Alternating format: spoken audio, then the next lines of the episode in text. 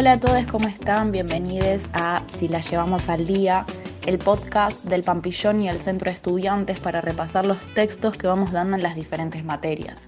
Yo soy Sol y hoy vamos a arrancar con lingüística de primer año. En este episodio vamos a hacer como una breve introducción a SOCIR. Eh, pero antes de arrancar específicamente con su teoría, nos parecía importante poder hacer un contexto del autor, ya que es crucial, no solo para la materia, sino para la lingüística en general.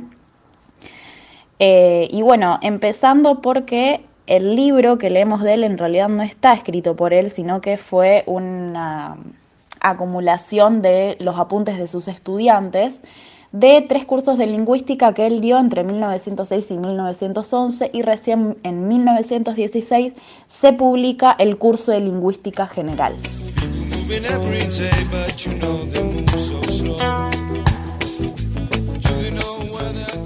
Ante esa publicación, eh, entendemos, digamos, que SOCIR produce un corte epistemológico, es decir, que se habla de una lingüística pre-SOCIR la que constaba de tres etapas. La primera etapa pertenece a lo que se le dice gramática normativa, que se ocupaba de separar básicamente las formas correctas del lenguaje de las formas incorrectas.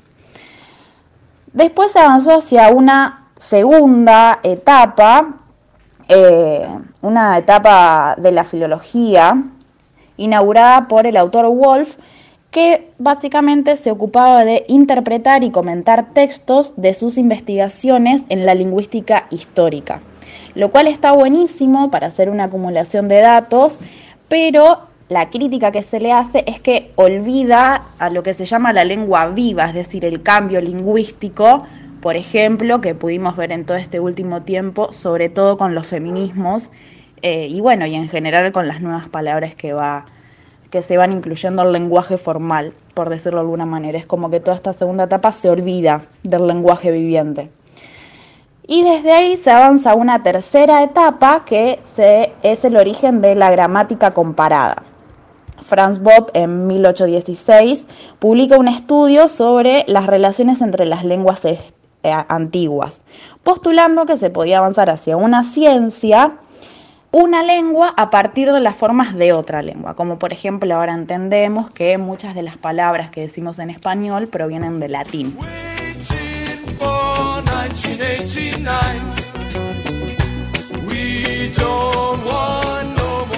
Pero ¿qué pasa? Viene Sosir eh, a decir que el objeto de estudio acá no está definido, porque se habla sobre las lenguas que hacen referencia al lenguaje, el cual es un fenómeno muy complejo, muy amplio, que no sirve como objeto de estudio.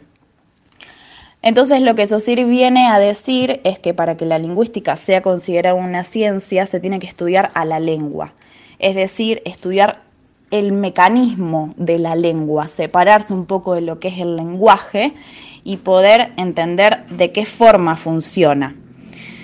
Eh, y él, bueno, tiene muchas preguntas orientadoras en esto para denotar ese cambio epistemológico que hace. Él hace algunas preguntas generales como cuál es la naturaleza del hecho lingüístico, cuál es la realidad de la lengua, es verdad que no consiste más que en el cambio, eh, pero en qué reside entonces la identidad.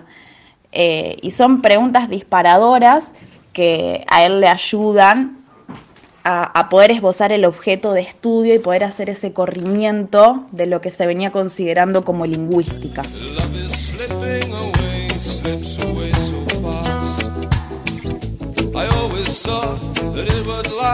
Entonces ahí pasamos al objeto de estudio. Saussure propone que la lingüística crea su objeto a partir de su punto de vista. Esto se considera que es una primera operación metodológica.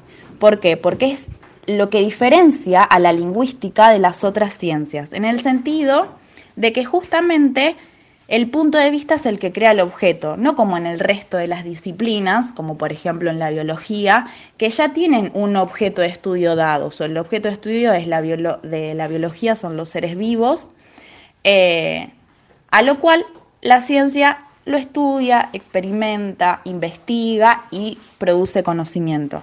En cambio, la lingüística crea el, eh, crea el objeto a partir de su propio punto de vista. ¿Por qué? Da el ejemplo de, si nosotros tomamos la palabra mujer, se puede interpretar desde el lado de que es un sonido, puede ser una expresión de una, de una, idea, puede ser una clase de palabras. También se puede pensar en la palabra mujer sobre cómo fue cambiando su significado a lo largo del tiempo. Entonces, eso también da cuenta de que tomar el lenguaje mismo, con la amplitud que tiene, no alcanza para saldar el tema del objeto de estudio. Entonces, eh, lo que se considera es que aquí Saussure hace una primera operación epistemológica para construir el objeto de estudio. Esta primera operación metodológica se trata de separar la lengua del lenguaje. El lenguaje como este sistema complejo, múltiple, en donde hay un montón de factores que inciden y que cambian de sujeto a sujete. Eh, y la lengua ya pensada como un sistema formal de signos.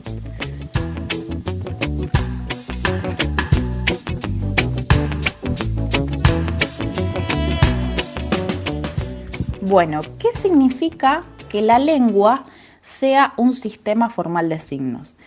Para poder esclarecer esto, es interesante tomar la primera palabra de la definición que es sistema. El hecho de definir la lengua a partir de la noción de sistema significa que cada unidad que compone ese sistema se define por su relación con las otras unidades, por sus diferencias, porque las, por lo que las otras unidades no son. La noción de sistema significa que fuera de ese sistema los elementos no tienen entidad. Entonces ahí aparece la relación de dependencia que hay entre un elemento y el otro. Y acá se hace un particular hincapié en la noción de oposición, es decir, oposición que hay entre los distintos signos lingüísticos que componen a la lengua. ¿Por qué? Porque se establece una distinción y para encontrar esa distinción entre un signo y el otro se necesita la identidad de cada uno de ellos. Entonces a partir de esto se abandona la noción preso-siriana, la noción positivista de hecho lingüístico, para poder pensarlo como una relación.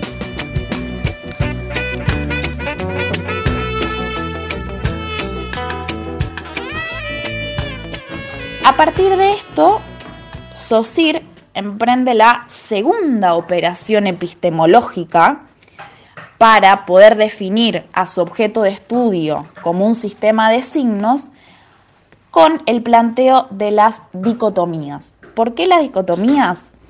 Porque básicamente Saussure a lo largo de su teoría nos va a ir explicando y también demostrando que el mecanismo de la lengua se define siempre en términos dobles. Nada recibe, reside en un solo término. Y esto también se relaciona mucho con la noción de sistema, es decir, por ejemplo, la letra A no significa nada por sí sola. La letra A sirve en oposición a la letra B y así sucesivamente. Si no, si tenemos las letras, si pensamos a las letras como hechos lingüísticos, a las letras y a las palabras y a todo, como hechos lingüísticos aislados y no que se valen por su relación y por su oposición, por lo que la otra no es, y a partir de eso que no es la otra, se forma una identidad, Saussure nos invita a pensarlo de esta manera.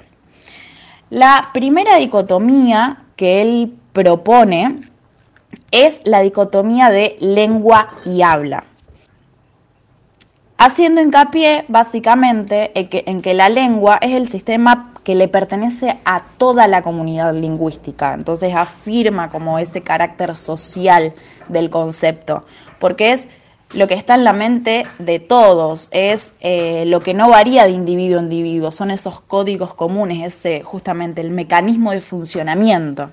En cambio, el habla es, es una parte del lenguaje, es, pertenece más al dominio de lo individual, es el uso de ese sistema y cómo cambia de persona a persona. Eh, y es tan efímero y variable que hace que tampoco puede ser objeto de estudio de la lingüística. Y ahí reafirmando eh, que el objeto de estudio de la lingüística sí o sí es la lengua.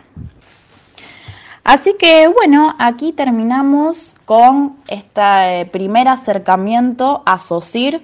Va a haber un segundo capítulo, así que nos encontramos en el próximo. Esperamos que le haya servido muchísimo. Cualquier cosa, cualquier duda, eh, nos pueden escribir a nuestro Instagram, Psico, para poder desplegar mejor algunas cositas que quizás no quedaron tan claras. Gracias por escucharnos.